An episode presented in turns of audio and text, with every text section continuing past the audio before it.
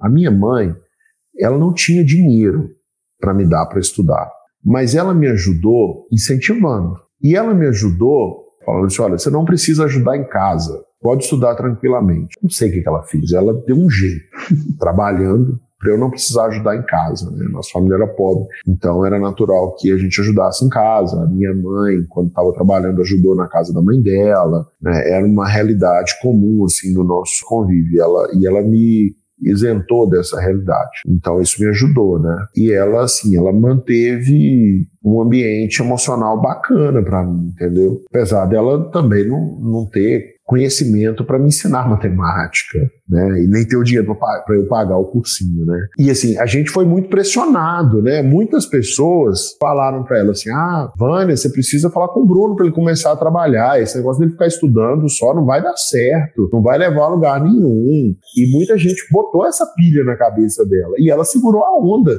Então, assim, a família resolve essas coisas pra gente. E no final das contas, a família é que importa. Essa galera que, que tá com você na escola, que tá com você no cursinho, legal, eles são bacanas, né? Alguns são seus amigos, mas eles estão construindo a vida deles, né? Cada pessoa está construindo a sua vida e tá tudo certo. Se você parar para ficar cuidando de todo mundo que está ao seu redor, não sei o que, não, vou fazer porque fulano falou, porque eu quero agradar, vai todo mundo para frente, você fica para trás.